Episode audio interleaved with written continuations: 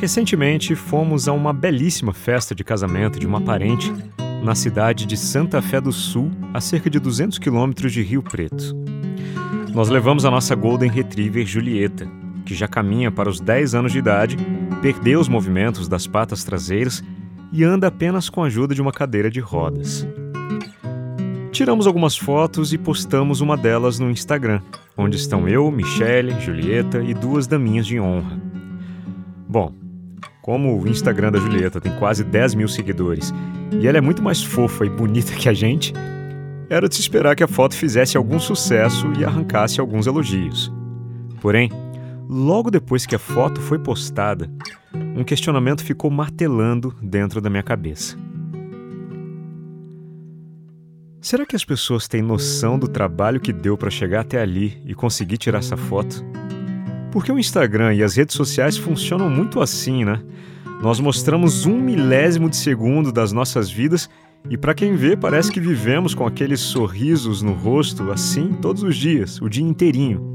Por isso, uma das coisas que eu mais ando gostando de fazer é dar choques de realidade nesse mundo virtual.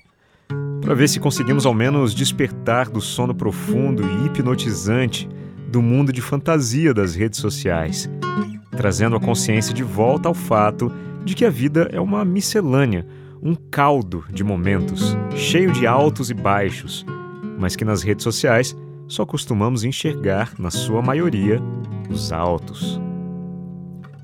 Sem dúvida foi um momento feliz. Eu não estou querendo tirar o mérito da foto. Porém, é bom que todos saibam que aquele foi um momento entre tantos outros momentos felizes, porém, entre tantos outros momentos muito difíceis também. Nós havíamos programado essa viagem há muito tempo e reservamos uma cuidadora do app Dog Hero para cuidar da Julieta em Rio Preto durante a nossa ausência. Na época em que recebemos o convite da festa e ainda mais a honra de sermos padrinhos dos noivos, ela ainda estava plena de seus movimentos. No meio desse período, ela desenvolveu o problema e perdeu os movimentos das patas traseiras. Por precaução, alertei a cuidadora sobre essa nova condição da Julieta e ela foi muito profissional ao admitir que nesse caso não teria condições de cuidar dela. Não havia mais ninguém na cidade em quem podíamos confiar. Foi quando tomamos a decisão. Daqui para frente, seja para onde formos, levaremos essa cachorra junto, até o fim da vida dela, que pode ou não estar mais próximo do que imaginamos, não importa, ela vai junto. Fizemos algumas ligações, Michelle encontrou um hotel em Santa Fé que aceita cachorro, conversamos com a noiva, que consultou a cerimonialista da festa, que foi muito compreensivo e autorizou a presença da Julieta, e pronto. O mais preocupante estava resolvido. Agora, era só uma questão de logística. Bom, para começar, acabamos dormindo muito mal na primeira noite, pois ela acordou praticamente de hora em hora, incomodada com gases, que só fomos descobrir que eram gases no dia seguinte pela manhã, quando ela soltou uma bufa terremoto que atingiu 7 graus na escala Richter e logo em seguida dormiu exausta. Pela manhã, nos revezamos para tomar café no hotel, pois não queríamos deixá-la sozinha no quarto. Enquanto isso, fomos nos programando. Precisávamos estar prontos para a festa no mínimo meia hora antes do normal, porque um cão paralisado de 30 quilos torna toda a locomoção um pouco mais lenta. Além, é claro, de sermos padrinhos e não podíamos sofrer absolutamente nenhum atraso. Chegamos ao local no horário previsto, mas precisávamos que alguém ficasse com ela durante a cerimônia, pois não podíamos ter a sua companhia no altar. Alguns primos se dispuseram a ajudar e encontramos um canto onde ela não tivesse contato visual conosco, pois poderia ficar ansiosa e começar a latir. Acho que não daria muito certo se durante a cerimônia houvesse um fundo musical de latidos grossos e vibrantes. Ufa, deu tudo certo. A cerimônia foi um sucesso e agora era só curtir a festa. Na entrada dos noivos no salão, houve disparos daqueles canhõezinhos de confete que fazem um barulhão, sabe? E que a deixou desesperada de medo.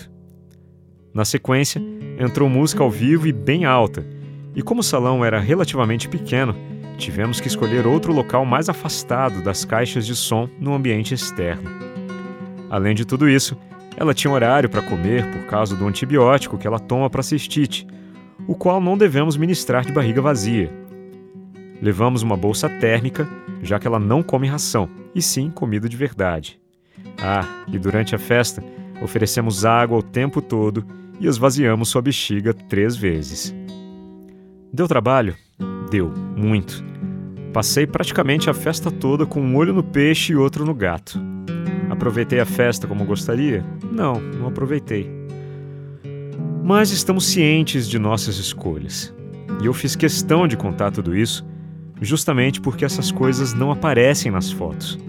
E tenho entendido cada vez mais nossa responsabilidade diante de quase 10 mil seguidores. Nós não queremos incentivar as pessoas a ter um cachorro. Nós queremos colocar combustível na chama de consciência que reside em cada um de nós, para que sejamos cada vez mais e mais capazes de tratar nossos animais como eles merecem. É nosso dever estudá-los e compreendê-los, para que assim, quem sabe um dia, não precisemos mais fazer campanhas e mais campanhas contra abandono e maus tratos. Eu sou Leandro Sozzi, locutor, pai da Julieta, e esta é a voz da minha consciência.